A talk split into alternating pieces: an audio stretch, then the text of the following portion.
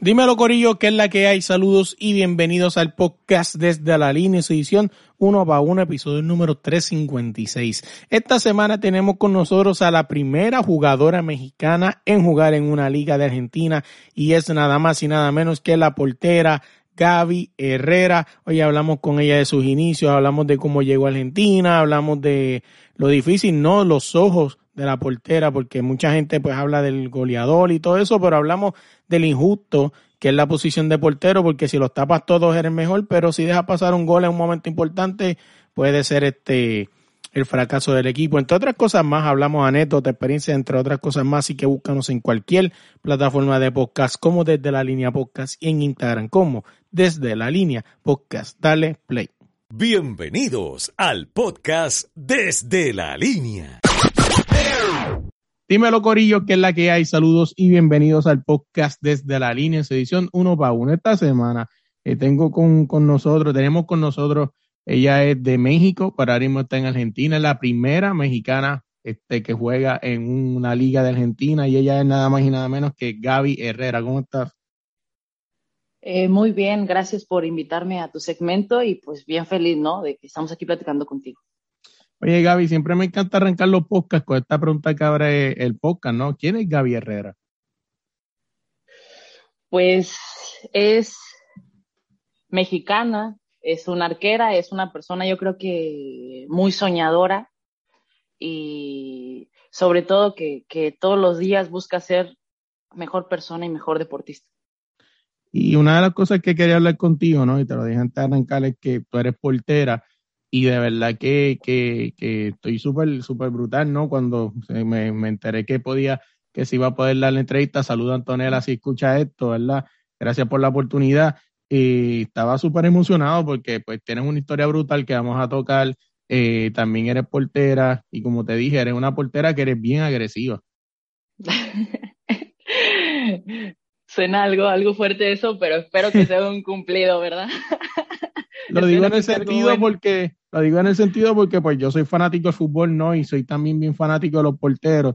Muchos de los porteros que a mí me gustan, un ejemplo, me gusta mucho Manuel Neuer, eh, Ter Stegen y Memo Ochoa. O sea, siempre he dicho que mucha gente habla mal de Memo Ochoa, pero el Memo está bien, como diríamos nosotros, Borico, está bien pillo. O sea, el tipo te, está, te ataja unos balones que tú dices, ¿cómo llegó ahí? Sí, de hecho Memo eh, es mexicano, ¿verdad? Y no, uh -huh. no le estoy echando flores porque sea mexicano, pero tiene muchas cosas muy buenas. Pero sí, lo critican, le llueve, le llueve, pobre Memo. No, así es. Y cuando te digo que eres agresivo en el sentido de que si tienes que ir a buscar ese balón, vas y lo buscas. Muchos de los highlights que vi, vi que vas con, vas con convicción al balón y es lo que tú misma me dijiste, ¿no? Que tienes que ser así porque si a la que tú des tres pasos para atrás, vienes para atrás, cuando te diste cuenta, la bola está en el fondo. Sí, yo creo que es una de las cosas que, que, que primero te, te, enseñan o te implementan eso de que si vas a ir, vas a ir con toda la convicción. Y no sé si has escuchado que, que dicen que los porteros, para ser portero hay que estar loco. No sé si has escuchado eso. Entonces, un poco de, de, las dos cosas. Fíjate, no, no había escuchado eso, pero ¿No? que no, este, quiero hablar contigo, tengo un par de preguntas, pero ya que entramos por ahí, quiero hablar contigo sobre la visión del portero. O sea, mucha gente critica al portero, obviamente es el último en la línea de defensa, ¿no? Y es algo que, que la gente critica, claro, desde sentado desde tu casa con un poscón, con una, con una cerveza es fácil criticar al portero. Pero la visión de, de tú me puedes transportar, o sea, nos puedes transportar, no lo que estamos aquí escuchando el podcast, lo que es la visión del portero desde la cancha. O sea, ese momento de adrenalina donde está ese delantero frente a ti y es tú contra él y todo el mundo tiene la atención en esa jugada. Yo creo que el, que el portero, bueno, es, es, un mundo, ¿no? Es un mundo, yo creo que es la posición, no sé si has escuchado de que dicen que es la posición más ingrata porque es el último y es el que, que tiene que defender al arco a, a muerte, pero también es el único que no se puede equivocar, o sea, y ante todos es como que a veces las pelotas se ven tan fácil, pero yo creo que todo el que tenga la experiencia de, de haberse parado bajo los tres palos sabe que sabe qué tan, eh, ¿cómo se puede decir? Importante y a la vez tan complicado es esa posición.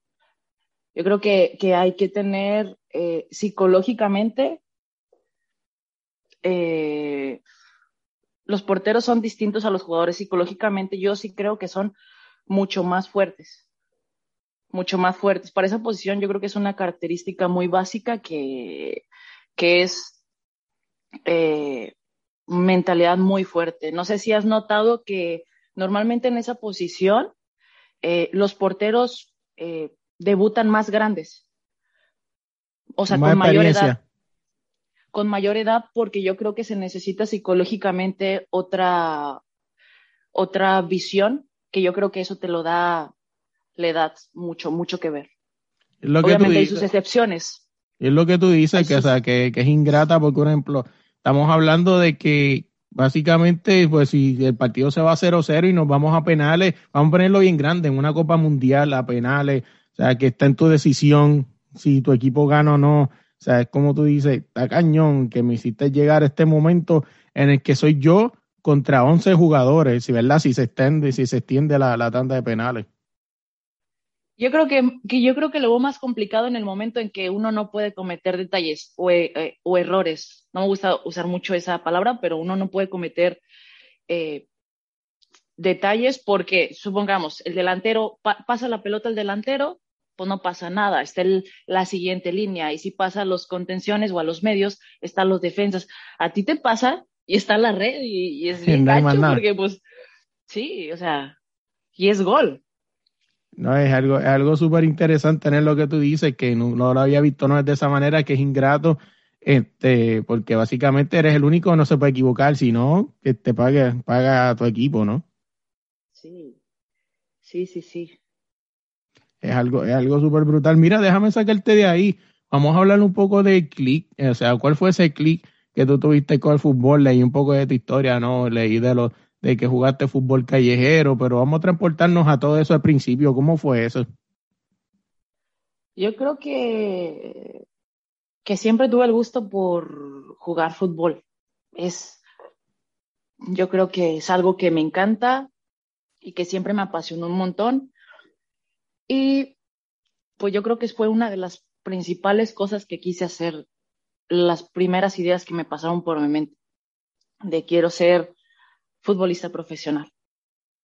Me parece interesante porque tu convicción era tal de que llegué a ir por ahí que hasta te escapabas de tu casa para ir a jugar fútbol. Fíjate que sí, ¿eh? Me tuve que, me escondía, me escondía para jugar fútbol. Eh, yo creo que esa es la historia de muchas futbolistas que, tuvieron que pasar porque tú sabes que ahorita apenas hay, hay está empezando esa cuestión de, de igualdad de género, eh, de promocional femenil, de, pero eh, la verdad es que este deporte hace años se miraba como un deporte para hombres y pues las que nos gustaba el fútbol pues era un poco complicado por muchísimos aspectos. No, y es lo, es lo que tú dices y, también de las cosas que leí también fue que tú básicamente tuviste que batallar no solamente con que no te dejaran jugar, que básicamente, pues, creo que si no me equivoco fue tu papá, ¿no? Que algún momento te dijo, eh, mira, no vas a jugar esto, este es de hombre, o sea, que tú haces jugando esto.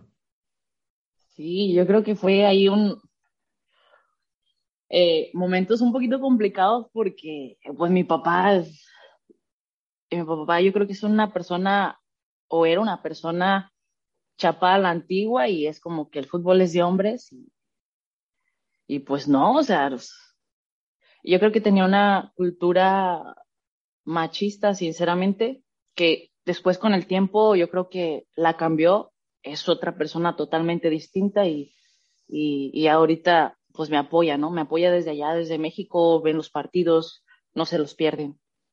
¿Tú crees, tú crees que quizás ese, ese twist que dio eh, en este, en pensamiento de tu papá fue este, lo que lo provocó quizás fue la pasión, ¿no? Ese, ese amor por el fútbol, las cosas, las travesuras que hiciste. ¿Tú crees que fue eso? Quizás fue la clave que hizo que, que, que cambiara el pensar y dijera, esta chamaca lo que quiere es esto y hay que apoyarla. No, no te podría decir concisamente qué, qué fue, pero, pero a lo mejor dijo no, no se va a rendir y... Mejor está el aliado pues que, que, no. Sí, yo creo que soy muy, muy terca. La verdad es que no sé si es bueno o es malo, pero yo cuando se me mete algo en la cabeza, no, no cambio en cuestión de, de, de hacer eh, eh, de un objetivo. Habla un poquito de la liga callejera, estaba leyendo también por ahí que básicamente muchos de los titulares de las cosas que leí de los artículos tú decías de la calle al fútbol, o sea, de la calle al, césped, ¿no? Este, hace mucho énfasis de tu, de tu tiempo en la liga callejera, que llegaste a hacer defensa, jugaste también, que tus tres palos básicamente eran piedras de, este, como algo. Habla un poquito de esos tiempos como, como jugando fútbol callejero. Ah, eh, cuando yo llego a, Street Soccer, que viene siendo de Fundación Telmex, de la calle a la cancha, eh, bueno, primero te explico un poquito rápido. Esta fundación es es como que el, el trasfondo es el fútbol, pero realmente es eh, hacer cambios en las personas, cambiar el chip, que todo es posible. Tienen que encajar en, un, en una historia de vida complicada y a la vez jugar fútbol de una manera pues linda, ¿no? Y entonces, en su determinado momento, pues encajé muy bien en, en, este proyecto y pues yo estoy súper agradecida con esta fundación. Al principio había como que dudas porque, porque en, este, en ese momento que yo llegué a Fundación eh, Street Soccer, yo tenía una beca por el fútbol en la UR del 100% de la universidad. Y esta es una universidad privada, yo creo que una de las más caras del país de, de México. Y tuvieron ahí las dudas, pero investigaron porque se hace un estudio trasfondo para ver si, es, si la persona encaja en este perfil y pues encajé perfecto, ¿no? Hablaba un poquito de, de, del fútbol en México. Te estaba leyendo que fuiste campeona con el Pachuca.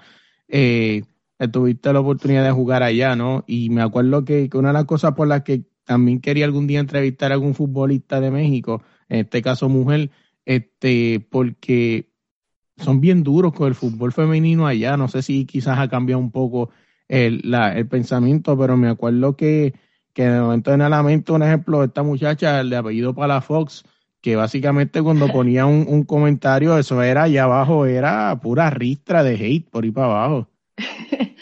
De hecho, sí, de hecho tenemos el, estamos en el ranking de todo el fútbol del mundo como el femenil que más se ve en todo el mundo, o sea, más que el europeo, más que los países que la verdad son, mi respeto, son potencia, eh, más el fútbol de México femenil es el que más se ve en todo el mundo, incluso por arriba de, de primera A y básicas de, de los hombres. Wow. Y eso es súper, súper emocionante y, sigue creciendo, y sigue creciendo, la verdad, eh, eso me causa mucha alegría porque igual, pues nos tocó a muchas futbolistas empezar la liga, empezar desde Copa y, y todas, todas las futbolistas yo creo que tienen eh, sus historias de vida y mis respetos para todas. Tuvieron que pasar diferentes situaciones y, y, y, son, es un legado que le vas dejando a las niñas. No, y no solamente eso, que básicamente Puerto este, México es fútbol. O sea, cuando tú piensas en México, yo creo que lo primero es, por lo menos a mí personalmente, no sé si porque soy fanático del deporte, yo pienso en México y pienso en fútbol. O sea, no hay break. Sí, eh, México es un país muy futbolero, muy futbolero, y, pero Argentina no se queda atrás, ¿eh? Yo creo que es muy apasionado también. Déjame sacarte de ella que está hablando de Argentina. Eres la primera futbolista que puede jugar en la, que, que no, que, que juega en la, en la Liga Argentina. Eh, habla un poquito de esa experiencia de estar en Argentina, vi fotos que llegaste a jugar con el Boca, o sea que básicamente es una institución. Cuando se habla de Argentina hay que hablar del Boca y de River, es la verdad. O sea, y tener la oportunidad de tú jugar con esos equipos en contra, debe ser una experiencia brutal. Sí, fíjate que yo creo, yo lo voy del punto de vista que es emocionante. Sinceramente es emocionante jugar contra equipos como el Boca, el River. Yo creo que son instituciones que se conocen todo el mundo. La verdad, yo pensaba en Argentina cuando estaba en México y, y, y ubicaba esos dos clubes. Y para mí es es una emoción, es un reto y, y, y súper feliz. Eh, el partido la jornada pasada jugamos contra Boca y quedamos eh, en un empate. Por primera vez gimnasia le, le, le, pude empatar. Fue un marcador histórico y eso me causa emoción. Y lo que falta, yo creo que este equipo tiene muchas más cualidades, mucho más eh, potencial y, y, eso se trata de, creérsela, primero que nada. Yo creo que primero para, para hacer hay que creérsela y, y esto va para arriba, ¿no? Este, este marcador histórico con, con el Boca quizás tenga más efecto positivo en ti como portera. O sea, no es que le esté quitando méritos a quizás las defensas, los delanteros, pero básicamente, vamos a ser realistas, como tú dijiste ahorita, la posición es ingrata. O sea, si gana 0-0 es, es, histórico, o sea, empate 0-0, wow, qué grande la portera, pero si te meten 10, es como que, oh, qué mala la portera, que si lo otro. eh, sí, siempre le echan al portero, pero no, sinceramente, como yo te digo, y no te lo digo para quedar bien, yo creo que Gimnasia realmente es un equipo que tiene demasiado para dar, que tiene jugadoras eh, con cualidades muy buenas. Y no, este partido contra el Boca, yo creo que todos se, se, dejan, dejan todo en la cancha, dejan todo. Es, eh, este equipo es pasión pura. Una de las cosas que vi que me parece interesante cuando estás estudiando es que toca guitarra y canta. Habla un poquito en de el eso. baño, en el baño es el único lugar donde canto, en el baño. eh, sí, toco, toco guitarra, toco ukulele y dicen que canto, pero pues no sé muy bien qué digamos. me parece interesante, lo vi, yo dije, wow, interesante, o sea, tú dices que no cantas, pero nada más tener la habilidad, no todo el mundo tiene esa habilidad de poder tocar la guitarra bien y cantar a la vez, o sea, eso es como que casi todo el mundo que yo conozco no hace una o la otra, son bien pocos los que pueden tener esa habilidad porque es una habilidad. Pues acá entre nos, te voy a confesar algo, yo creo que eso de disque cantar, como tú dices, eso de cantar, lo aprendí lo aprendí eh, desde muy pequeña, pues ya sabes, ¿no? A mí se me, como te dije, se me mete algo en la cabeza y, y, yo creo que eh, para mí el fútbol siempre de chiquita, pero también la música fue un gusto que no sé dónde salió, igual que el deporte, pero desde los 10 años toco guitarra, eh, me metí a clases de guitarra. Eh, allá en México existen instituciones de gobierno que te dan clases gratuitas y yo a los 10 años, como siempre andaba sola, siempre andaba, la verdad, eh, me, me, inscribí a una institución del gobierno donde daban clases de guitarra gratuitas, una estudiantina infantil, no sé cómo le digan allá donde vives o aquí, pero o sea, es un grupo de niños que tocan un instrumento y a la vez, pues, hacen presentaciones en teatros, en... Pero todo esto gracias al apoyo del gobierno porque es gratuito, porque por todo ese rollo. Y, y pues ahí aprendí a los 10 años. Sí, me parece interesante. Y una, un punto que quería hacer en Cabibi, que lo, que lo has dicho varias veces, ¿no? Que tienes un poco de terquedad y quizás este, eso es lo que, ¿tú crees que eso, se, eh, quizás ese, ese ser telca es lo que quizás te ha llevado hasta donde estás hoy en día sentada ahí con esa jersey de, de, de, del equipo argentino? Sí, yo creo que sí. Sí, sí, sí. Y, eh, eh, ni creas, he cometido muchos errores en mi vida, pero a la vez esos detalles o esos errores, al último, ¿cómo se puede decir? Da la casualidad que esos detalles o esos errores me ayudaron a llegar a, a tal o cual lugar y conocer a tal o cual persona que en su determinado momento, pues no sé si era el destino o Dios o no sé cómo te puedo decir, que me hicieron llegar acá. No, algo súper interesante. Una tengo tres preguntas más y te dejo ir.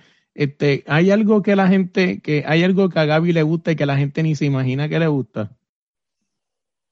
Algo que tú digas, eh, me gusta esto y todo el mundo diga, nah. no sé, no sé, ¿qué te puedo decir? No sé. No, no tengo idea que algo que...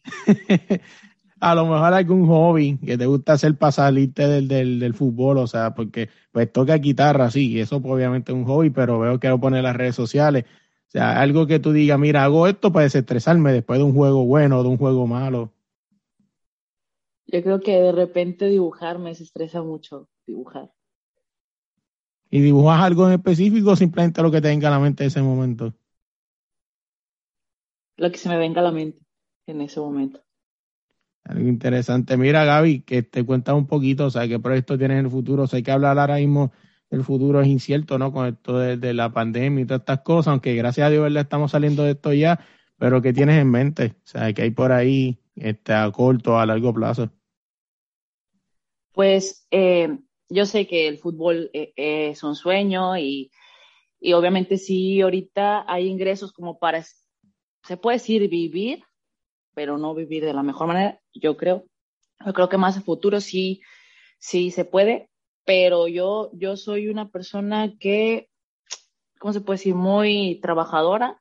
Siempre veo la manera de, de pensar en más adelante y tengo ahí mm, ideas para poder tener diferentes ingresos y yo le apuesto más a, a, al negocio obviamente me encanta el fútbol y mm, fíjate que, en su momento fui entrenadora y, se te pasa el tiempo volando porque te agrada mucho ese, eh, el fútbol en sí, el deporte, pero yo creo que, que lo mejor es tener, eh, ¿cómo se puede decir? Negocios o ideas que generen dinero. Te ves como, te como, te como maestra, o sea, maestra o entrenadora. O sea, quizá en el futuro maestra de, de, de portería o quizás de té? Tal vez como hobby sí, o sea, como porque los futbolistas tú sabes que es complicado salirse del medio porque extrañas eso del fútbol, tal vez como hobby sí, tal vez en un pedazo de mi tiempo si me queda, eh, ¿por qué no entrenadora? Eh, incluso ya fui entrenadora, incluso fui maestra de colegio allá en México, y administradora de, de, un centro de formación y de canchas, porque estudié administración deportiva. Entonces, eh, tengo la posibilidad también de trabajar en ese rubro, pero, pero sí, todavía como que falta un poquito aterrizar en ese, en ese aspecto. Pero si me queda un cuestión de tiempo, obviamente el fútbol me hace feliz, ¿no? Más adelante, hablando, hablando ya cuando ya no juegue fútbol, porque va a llegar, ¿no? Ese, ese momento. Claro. Por lo pronto, pues aquí andamos.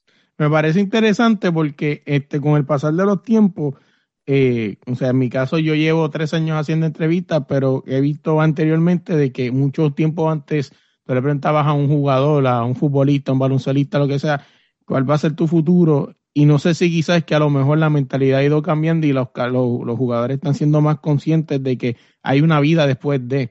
O sea, yo me acuerdo que mucha gente tú le preguntaba, muchos deportistas y decían, no sé, estoy viviendo el momento, estoy jugando fútbol o baloncesto, pero esa mentalidad ha ido cambiando con el tiempo. Hoy en día, ejemplo, como estás diciendo tú, ¿no? que tienes varias este, opciones que quizás puedas hacer si te retiras del fútbol ¿Tú crees que quizás eso está cambiando? Quizás porque mucha gente, muchos deportistas se están dando cuenta, ¿no? Que hay que tener una vida después del fútbol. Ahora mismo el deporte es ingrato, ¿no? Hoy estás allá arriba, mañana una mala jugada te lesionaste y se acabó todo. Sí, yo creo que la mentalidad va cambiando un poco y, y en serio, no es por echarle flores a las, a las eh, profesionales del fútbol, vaya, en cuestión hablando del femenil, pero yo creo que, que cuando empezó a hacerse profesional el fútbol femenil y que empezó a voltear la gente a ver a las jugadoras, se dieron cuenta de que, ah, caray, o sea, yo, yo te puedo decir que, bueno, aquí no sé cifras concisas, pero en México se me hace que un, un 60, 70% son profesionistas, vaya, tienen una carrera en la cual se puedan eh, ¿cómo se puede decir? Respaldar. sí. sí, sí, sí. La, futbolista mujer, yo creo que siempre está pensando en, varias opciones, en varias, en varias alternativas, porque es una realidad lo que tú comentas, o sea, de la noche a la mañana esto puede cambiar. No, así es.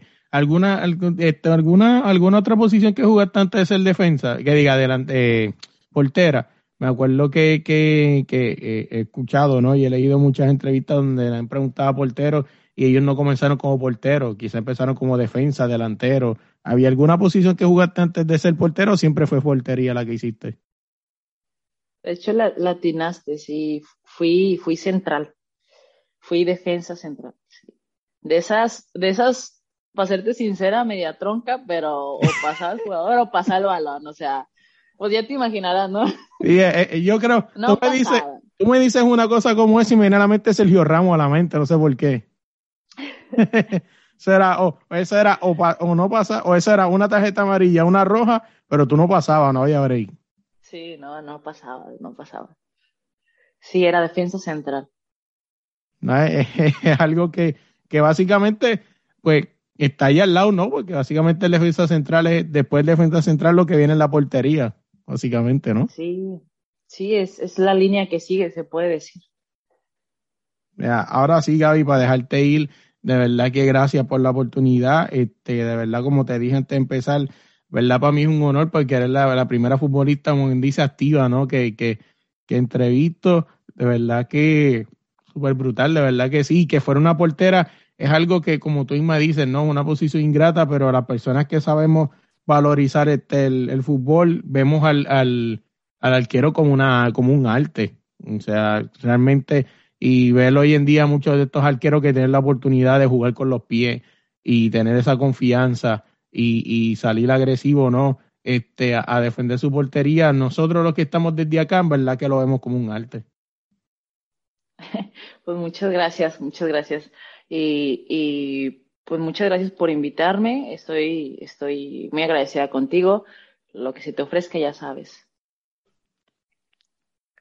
Gracias por llegar hasta aquí, hasta el final del podcast. Primero que todo, quiero darle las gracias. No recuerda darle like, darle share, compartir este podcast con todo el mundo, dejarnos cinco estrellas en Apple Podcast y ahora en Spotify. También seguirnos en Instagram como es de la línea podcast. También quiero darle las gracias a nuestros patrocinadores Deporte Rey y Camisetas. Si quieres buscar la camisa más brutal de Cristiano, de Messi o de cualquier club del mundo o país, eh, búscalos allá en Instagram como Deporte Rey y Camisetas. Oye, gracias de verdad por el apoyo. No me puedo ir sin darle las gracias. ¿Viste el nuevo logo del podcast? ¿Verdad que está lindo? Eso lo hizo la gente de AG Artists. Búscalos así mismo en Instagram, AG Artists Puerto Rico. Y por último y no menos importante, la canción del final cantada por J Music. Búscalo en cualquier plataforma de música como J Music y en Instagram como J Music GT.